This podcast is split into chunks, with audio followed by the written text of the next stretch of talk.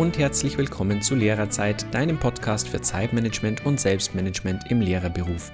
Ich bin Basti und heute möchte ich mit dir über verschiedene Remote Schooling oder Fernunterrichtsmöglichkeiten sprechen, die du in den nächsten Wochen verwenden kannst. Außerdem gleich der Hinweis, in der zweiten Hälfte dieser Episode werde ich einen sehr ausführlichen Bericht einer Lehrerin vorlesen, den sie mir per E-Mail geschickt hat über ja, ihre Erfahrungen des Heimunterrichts. Und das ist ein großartiger Bericht und ein wirklich Bericht, in dem man sieht, wie engagiert manche Lehrer jetzt einfach bei ihrer Arbeit sind. Und das kann ich dir nur sehr empfehlen, dir das auf jeden Fall anzuhören und so lange dran zu bleiben. Wir starten mit einigen Ressourcen zum Thema Fernunterricht, die ich dir gerne vorstellen möchte. Wir haben in den nächsten Wochen ja alle ein bisschen wieder Zeit, uns damit zu beschäftigen und da auch einiges auszuprobieren. Erste Empfehlung ist eine Artikelsammlung und zwar die sogenannte Blogparade, nennt sich das, Blogparade Unterricht Digital. In dieser haben verschiedene Lehrerblogger einfach wirklich ganz wichtige Erkenntnisse zum digitalen Unterricht gesammelt und in Blogposts zusammengestellt und verlinken aufeinander. Und äh, Erfahrungen, Ideen, Tutorials eben auch. Da sind auch einige Tutorials zu Apps und Programmen dabei und auch ein paar grundsätzliche Gedanken. Ähm, ja, das ist von, von ich habe es äh, im, im Newsletter letztens digitale Vordenker unter den Lehrern genannt, die da schreiben, in Anführungszeichen, aber es sind auf jeden Fall Leute, die sich halt nicht erst seit zwei Wochen mit diesen ganzen Digitalisierungsthemen beschäftigen und deswegen kannst du davon ausgehen, dass die schon einigermaßen Ahnung haben und dass die Sachen auch wirklich Inspirationen liefern. Eine Übersicht über alle Artikel findest du bei Bob Blume, der dir vielleicht als Referendarsflüster oder jetzt als Netzlehrer bekannt ist. Und ich habe dir den Artikel natürlich in den Show Notes verlinkt. Da findest du wirklich eine Übersicht über alle relevanten Blogposts zu diesem Thema. Nummer zwei. Ich habe dir aufgrund verschiedener Fragen, die mich in der letzten Zeit erreicht haben, zwei Videotutorials verlinkt ähm, zum, zu Konferenzen, also Konferenzentools. Das eine ist Zoom, das du sicherlich schon gehört hast. Eben ein kurzes Tutorial, wie man mit Zoom eine solche Konferenz einrichtet. Das andere ist ein Tutorial zu Microsoft Teams, wie man mit Microsoft Teams eine Konferenz einrichtet, um eben mit den Schülern Konferenzen in, im kleinen Rahmen führen zu können. Schau dir das mal an, wenn du da noch Fragen hast. Ähm, oder wenn du, wenn du überhaupt keine Ahnung hast, was das ist, das ist ein sehr, sind zwei sehr schöne Tutorials, die einfach mal den Einstieg erleichtern und zeigen, wie du damit tatsächlich Online-Unterricht machen kannst auch. Drittens habe ich eine neue Seite gefunden, lehrernews.de heißt die, lehrer-news.de.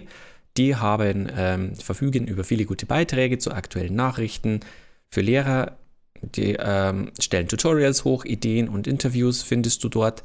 Und das ist eine neue Seite, die es noch nicht sehr lange gibt, die aber schon relativ viel Content äh, produziert haben, weil die ein ja recht kompetentes und recht fähiges Team haben, die sich auch im Moment wirklich sehr dafür einsetzen, dass auch die Informationen an die richtigen Leute kommen.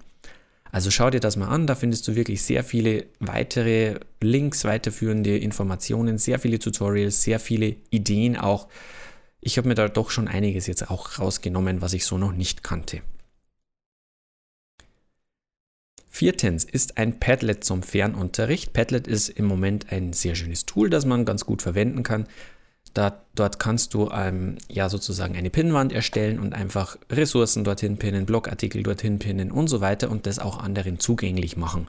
Da siehst du das zum einen schon mal im Einsatz, denn das ist ein Tool, was man wirklich auch gut für den Unterricht, für die Schule verwenden kann. Und zum anderen ist es eben jetzt ein spezielles Padlet, nämlich da geht es auch um das Thema Fernunterricht und auch da sind verschiedene Ressourcen gepinnt und äh, festgehalten, an denen, durch die du dich mal durchklicken kannst und die du zur Inspiration verwenden kannst. Dieses spezielle Padlet wurde von der Frau mit dem Dromedar erstellt, die du vielleicht kennst, auch eine Bloggerin, die sich sehr intensiv mit dem Thema Digitalisierung auseinandersetzt. Solltest du ähm, eher konservativ unterwegs sein und dich äh, vor allem auf die Suche nach Material begeben, dass du deinen Schülern per E-Mail und so weiter zuschicken möchtest, dann kann ich dir das Lehrerbüro sehr empfehlen. Lehrerbüro ist eine Ansammlung von verschiedensten Verlagen, ähm, bei denen du wirklich einfach gegen eine Abo-Gebühr natürlich äh, ja, Arbeitsblätter herunterladen kannst, für die du sonst einfach zahlen müsstest. Das sind Arbeitsblätter von wirklich namhaften Schulbuchverlegen, zum Beispiel Persenauer, AOL Verlag, ähm, Rabe und so weiter. Also, wenn du diese Hefte kennst, die kosten ja normalerweise, wenn du dir so ein Arbeitsheft kaufst, dann kostet das normalerweise an sich ja schon äh, um die 20 Euro oder mehr. Und für die Abogebühr kannst du da eben all diese Sachen runterladen, hast sie direkt als PDF und kannst sie dann jetzt auch verschicken. Das ist jetzt auch explizit erlaubt, deswegen ähm, diese ganzen Urheberrechtsfragen, die mit Arbeitsblättern ja ein bisschen einhergehen im Moment, die ähm, sind hier explizit ausgehebelt sozusagen. Also du kannst diese Materialien, die du runterlädst, an Schüler versenden, an Eltern, kannst sie auf den Schulserver zum Download sogar hochladen. Ähm, und damit hast du eine sehr schöne Möglichkeit, jetzt im Moment deinen Schülern auch Arbeitsmaterial zukommen zu lassen. Nebenbei hast du da viele Vorlagen für den Lehreralltag und kannst dir Beobachtungsbögen, Leitfäden, Elternbriefe und so weiter herunterladen. Du hörst mich vielleicht nicht zum ersten Mal über diese Möglichkeiten sprechen. Ich war vorher bei einem anderen Anbieter, muss ich gestehen. Ich habe jetzt gewechselt, weil mir dieses Angebot einfach besser gefällt weil da das Angebot auch größer ist, weil mehr Verlage sind, weil es ein bisschen strukturierter ist und weil es einfach ein bisschen schöner aufgearbeitet ist und preislich der Unterschied einfach nicht so massiv ist. Aber ich verwende das sehr lange schon, solche Möglichkeiten, um Arbeitsblätter runterzuladen, weil ich einfach das mag, das direkt als PDF runtergeladen zu haben und äh, nichts mehr arbeiten zu müssen. Da sind Lösungen dabei, da, sind, da kannst du wirklich wunderbar nach Themen suchen und musst dir eben nicht einfach ein ganzes Heft kaufen, von dem du dann vielleicht zwei Arbeitsblätter mal brauchst, sondern äh, du kannst dir ganz präzise die Sachen runterladen, die du brauchst und die eben jetzt auch verschicken, hochladen und so weiter. Schöne Sache, schau mal vorbei. Auf meiner Seite findest du auch den Link dazu. Das ist dann ein Affiliate-Link. Gut, das waren mal diese fünf Ressourcen, die ich dir auf jeden Fall mal mitteilen wollte. Dann möchte ich dich auf diesem Wege auch mal darauf hinweisen, dass mein Videokurs Word für Lehrer nahezu fertig ist, zumindest was die Videos angeht. Da gibt es natürlich immer noch viel zu verwalten und äh, viel zu verbessern auch. Also ich habe schon einige Sachen nachgebessert. Ähm, ich freue mich da auch über die Rückmeldungen natürlich von den äh, Lehrern, die diese Kurse gebucht haben und versuche das auch so weit es geht eben anzuwenden und die Videos auch nochmal neu zu schneiden, wenn es sein muss und ähm, zu ergänzen. Und ja, der, dieser Videokurs ist auf jeden Fall vom Inhaltlichen her bald fertig und damit hast du jetzt noch äh, begrenzt Zeit, den für den äh, ja, für den, für den geringeren Preis, für den noch nicht fertig Preis äh, zu erwerben. Falls du da Interesse hast, schau mal vorbei. Lehrer-zeit.de Word für Lehrer heißt das Ganze. Und äh, du findest es auch einfach verlinkt, wenn du auf meine Seite gehst oder auch in den Show Notes zu diesem Podcast. Dann habe ich dir gesagt, ich möchte dir noch ein paar ähm, Podcasts empfehlen, ein paar neue Podcasts für Lehrer. Und da ist zum einen der Podcast Lehrerzimmerplausch.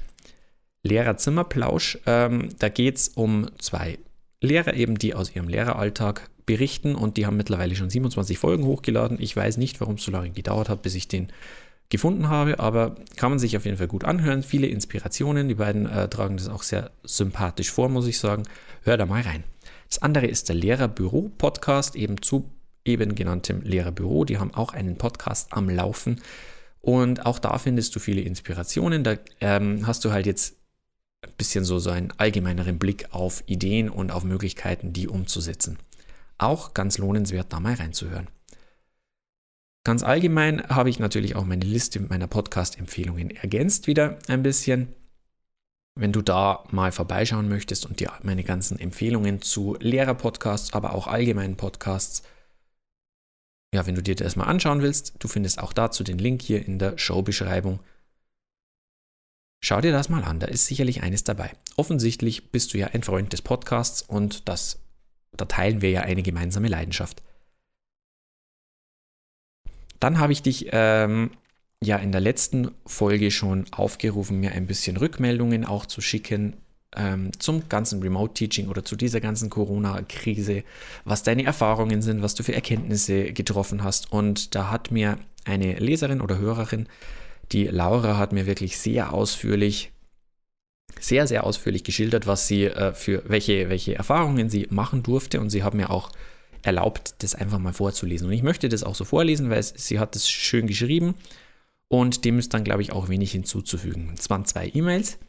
In der ersten E-Mail hat sie mir einfach ihre interessanten Erkenntnisse mal geschildert. Erkenntnis 1. Wenn es darauf ankommt, können Eltern sich selbst organisieren. Da wird plötzlich für den Nachbarn mit ausgedruckt, weil der keinen Drucker hat und kontaktlos überliefert. Damit hätte ich niemals gerechnet, deshalb musste ich nämlich keine Briefe schicken, weil die Eltern das selbst geschafft haben. Das hat mich sehr gefreut. Äh, man muss dazu sagen, sie hat eine zweite Klasse, glaube ich. Erkenntnis Nummer zwei: Angeleitete Tagesabläufe mit Aufgabenerklärungen mit Audacity aufgezeichnet sind unnötige Arbeit, weil sie wenig genutzt werden. Die, die sie nutzen, finden sie zwar schön, aber fünf Schüler aus 26, äh, Klassenstärke von 26 sind zu wenig.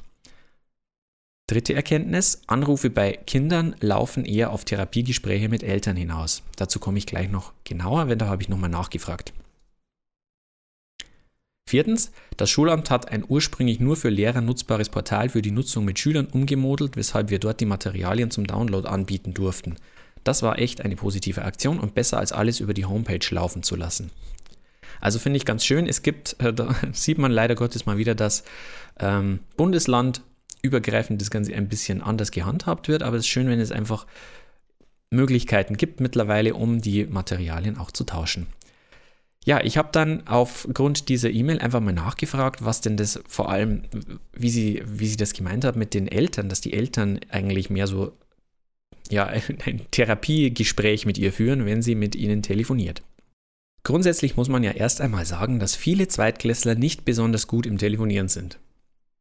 In meiner Klasse gab es nur zwei Sorten Schüler. Der Großteil war sehr einsilbig und ich habe wenig mehr als Ja und Gut von ihnen gehört.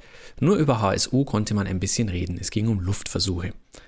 Ein paar Kinder gab es aber auch, die das Telefonieren scheinbar gewohnt sind und mir am liebsten ein Ohr abgekaut hätten. Größtenteils habe ich die wöchentlichen Gespräche, Dienstag bis Freitags, immer fünf bis sieben, mit den Kindern mehr für das Gefühl geführt, dass ich noch da bin. Wirklich effizient fand ich die nicht. Anders war das bei den Eltern. Da ich ja so viele Schüler habe, ging es bei diesen Gesprächen um ganz verschiedene Dinge. Mitunter wurde personenspezifisch darüber geredet, wie motiviert werden kann und ob ich konkrete Tipps habe, wie zum Beispiel in Mathe mit Material unterstützt werden kann. Das waren die relativ unkomplizierten Gespräche, bei denen man konkrete Hilfestellung leisten konnte. Überrascht hat mich die weit verbreitete Angst, etwas falsch zu machen und damit dem Kind zu schaden. Da musste ich hauptsächlich erklären und positiv bestärken, dass die Welt nicht untergeht, wenn das Kind einen Tag weniger und am nächsten Tag mehr macht. Da musste ich auch erklären, dass mein Wochenplan mehr als Orientierung dient und nicht als Workload, wie es scheinbar in manchen Büros üblich ist, bei dem alles genau an dem Tag gemacht werden muss, wenn es der Chef will. Einzelne Eltern hatten dann tatsächlich ein schlechtes Gewissen, bis ich ihnen dann versichert habe, dass das alles nicht so schlimm ist. Leider ist durch solche falschen Eindrücke sicherlich bei einigen Familien unnötiger Stress entstanden, bis ich dann tatsächlich einzeln mit den Eltern geredet habe. Zum Glück ließ, sich das ja klären. Schwieriger waren die Gespräche mit ansatzweise oder komplett überforderten Eltern. Da ich die Eltern jetzt seit anderthalb Jahren begleite und einen engen Kontakt pflege, waren sie glücklicherweise offen und ehrlich mit mir. Hätte ich die Klasse erst dieses Jahr übernommen, wären diese Eltern vermutlich gar nicht erst ans Telefon gegangen. Da musste vor allem getröstet, gut zugeredet und aufgebaut werden. Wie zu erwarten war, handelt es sich vor allem um die Eltern von den primär männlichen Schülern, auf die ich im Alltag den Großteil meiner pädagogischen und erzieherischen Arbeit verwende. Die meisten dieser Kinder werden normalerweise vormittags von mir und nachmittags von einem fachlich kompetenten Hort betreut, sind also nur von Proben gewöhnt, überhaupt etwas Schulisches zu Hause zu machen. Sicherlich war es für einige dieser Eltern ein sehr sinnvoller Aha-Effekt, wie ihre Kinder sich benehmen, wenn ihnen etwas nicht passt. Allerdings habe ich in dieser Klasse kaum Eltern, die sich Illusionen über die Kinder machen und Behauptungen aufstellen, dass zu Hause alles toll wäre. Sowohl fachlich als auch emotional war es schwierig auszuhalten, wenn diese Eltern dann heulend am Telefon saßen und nicht mehr ein noch aus wussten. Da ging es um Kinder, die Wutanfälle bekamen, wenn sie etwas in dem Fach für die Schule machen sollten, welches sie nicht mögen. Kinder, die stundenlang vor ihren Aufgaben saßen und einfach gar nichts machten oder jede Aufgabe fünfmal erklärt haben wollten, damit alle Zeit vorbeiging. Alles Verhaltensweisen, die, sich in der Schule, die sie sich in der Schule nie getraut hätten. Vor allem Kinder, die sonst ihre, ihre Peers als Ansporn verwenden, stellten sich besonders schlecht an. Ein Thema war aber auch Geschwister, die sich ständig piesacken und vom Lernen abhielten, besonders schwierig, wenn die Eltern im Homeoffice saßen und kleine Kinder im Kindergartenalter nichts zu tun hatten. Wie bringt man erzieherische Kompetenz und Konsequenz aus der Ferne bei? Das hat mir im Studium leider niemand beigebracht. Also versuche ich einfach konkrete Tipps zu geben, riet zu einer klaren Tagesstruktur, erklärte, wie man positiv verstärkt und erinnerte an Erziehungsberatungsstellen. Es ging aber auch um Familien, in denen krankheitsbedingt alles durcheinander war. Da waren zum Beispiel Familienangehörige mit oder ohne Corona im Krankenhaus. In den Fällen habe ich hauptsächlich dazu geraten, sich auf das Wesentliche zu konzentrieren, die Wochenpläne erstmal in den Hintergrund zu stellen und zu priorisieren. Für diese Fälle habe ich dann sogar einen Notfallwochenplan geschickt, damit die Eltern wussten, was so die Minimalerwartung an ihre Kinder war, wenn der Rest einfach nicht schaffbar wirkte. Genau wegen diesen Kindern überforderter Eltern werde ich nach den Osterferien, wenn es nötig ist, auch Videokonferenzen machen. Ich werde die Klassen in zwei Gruppen aufteilen und zu festen Zeiten mit ihnen reden. Ich denke, das wird deutlich mehr helfen und den Familien eine gewisse Tagesstruktur aufzwingen. Nach eigener Aussage liege ich in allen Familien liegen in allen Familien digitale Endgeräte vor und wenn doch nicht, haben wir ein paar uralte Laptops in der Schule, die ich vermutlich verleihen darf. Soweit zu meiner Eltern- und Schülerbetreuungserfahrung in der Corona-Krise. Ich möchte an dieser Stelle jetzt wirklich nochmal Laura einen ganz, ganz herzlichen Dank ausrichten. Ich hoffe, sie hört diese Folge für, diese, äh, unglaublich, für diesen unglaublich ausführlichen Bericht. Äh, wenn du, lieber Hörer, mal irgendwann in die Verlegenheit kommst, dass dir jemand erklären möchte, wir Lehrer sind alle nur faul jetzt in dieser Corona-Zeit und sitzen zu Hause und sitzen im Garten und lassen uns von der Sonne anscheinen, dann empfehle doch mal diese Podcast-Folge, denn da sieht man nämlich wirklich, wie viel Ehrgeiz und wie viel Arbeit ein Lehrer jetzt auch in der Corona-Zeit in seinen Unterricht, in seine Schüler stecken kann. Da sieht man auch, dass es dem Lehrer eben nicht nur darum geht, irgendwie Material irgendwo reinzuballern, sondern auch darum, dass es den Schülern gut geht und dass die in dieser Zeit halt nicht einfach irgendwie ihre Zeit nur absitzen, sondern auch was Sinnvolles lernen. Diese, diesen Bericht kannst du vielleicht auch selber nachvollziehen. Vielleicht deckt sich das auch mit deinen Erfahrungen. Und leider Gottes, glaube ich, ist es auch so, wie Laura jetzt berichtet hat, man erkennt halt auch in diesen Zeiten wieder, woher ein Problemschüler seine Probleme hat. Das ist, leider wird es hier wieder ganz deutlich. Also ein Schüler, der in, zu, zu regulären Schulzeiten Probleme hat, hat eben auch jetzt hier in diesen Homeschooling-Zeiten Probleme. Und man kann halt leider Gottes auch in vielen Fällen erkennen, woran die liegen und woher die kommen. Also ein ganz, ganz wunderbarer Bericht. Und ähm, wenn du mir auch so etwas berichten möchtest, wenn du dich auch vielleicht jetzt hier gehört haben möchtest in einer Podcast-Folge, dann schreib mir auch bitte sowas. Das muss nicht so ausführlich sein. Einfach ähm, schreib mir, was dir, was dir widerfahren ist, schreib mir, was dir eingefallen ist, äh, deine Erkenntnisse und teile sie mit den anderen, weil ich glaube, dass das auch ganz hilfreich ist, wenn man das mal hört, wie es anderen ergeht und ähm, mit welchen Problemen andere zu kämpfen haben und welche Lösungen sie auch vielleicht parat haben. In diesem Zuge habe ich auch einen schönen Kommentar erhalten von Maren. Maren schreibt, lieber Bastian, vielen Dank für deine spannenden und unterhaltsamen Podcast-Folgen. Das jetzt mal als kleine Eigenwerbung, das musste auch noch mit dazu. Ich arbeite an einem voll digitalisierten Gymnasium in Dänemark und bei uns gibt es auch große Herausforderungen mit digitalem Unterricht, obwohl wir eigentlich die komplette Infrastruktur dafür haben. Es ist allerdings für viele Schüler nicht sehr leicht, sich zu motivieren und auch den ganzen Tag vor dem Computer zu verbringen, ist in Isolation nicht besonders empfehlenswert. Darum muss ich ein bisschen darüber schmunzeln, wenn man in Deutschland meint, dass die Digitalisierung hier das Allheilmittel wäre. Ist sie nicht. Den Dialog im Klassenzimmer kann kein Moodle oder Office 365 der Welt ersetzen. Auch damit, glaube ich, trifft Maren einen ähnlichen Punkt wie gerade eben Laura es ist alles schön und gut, wenn die Digitalisierung funktioniert. Und das ist im Moment auch leider Gottes vielerorts eines der Hauptprobleme, ähm, mit dem viele Lehrer auch zu kämpfen haben. Aber selbst wenn die Digitalisierung eben astrein ist und die Digitalisierung in deiner Schule wirklich so, sie sprach ja von einer Volldigitalisierung, glaube ich, genau, voll digitalisiertes Gymnasium, auch dann ähm, wird ja der Lehrer nicht überflüssig und auch dann ist ja unsere Arbeit auch, macht ja unsere Arbeit auch Sinn und ist wichtig. Und auch dann funktioniert jetzt dieser, dieser, ja, dieser Homeschooling-Unterricht nicht einfach automatisch, denn es ergeben sich ganz neue Probleme, an die vorher vielleicht auch noch keiner gedacht hat. Ja, wie gesagt, nochmal vielen Dank für alle Beiträge, die ihr mir schickt und vielleicht können wir nächste Woche auch ein bisschen mehr darüber hören. Ansonsten wünsche ich dir jetzt erstmal eine schöne Woche. Ähm, bleib gesund. Ich wünsche allen einen guten Start jetzt auch wieder und ähm, ja, dass alles einigermaßen reibungslos abläuft und funktioniert. Bis zum nächsten Mal. Denk dran, auch Lehrer haben ein Recht auf Zeit. Dein Bastian.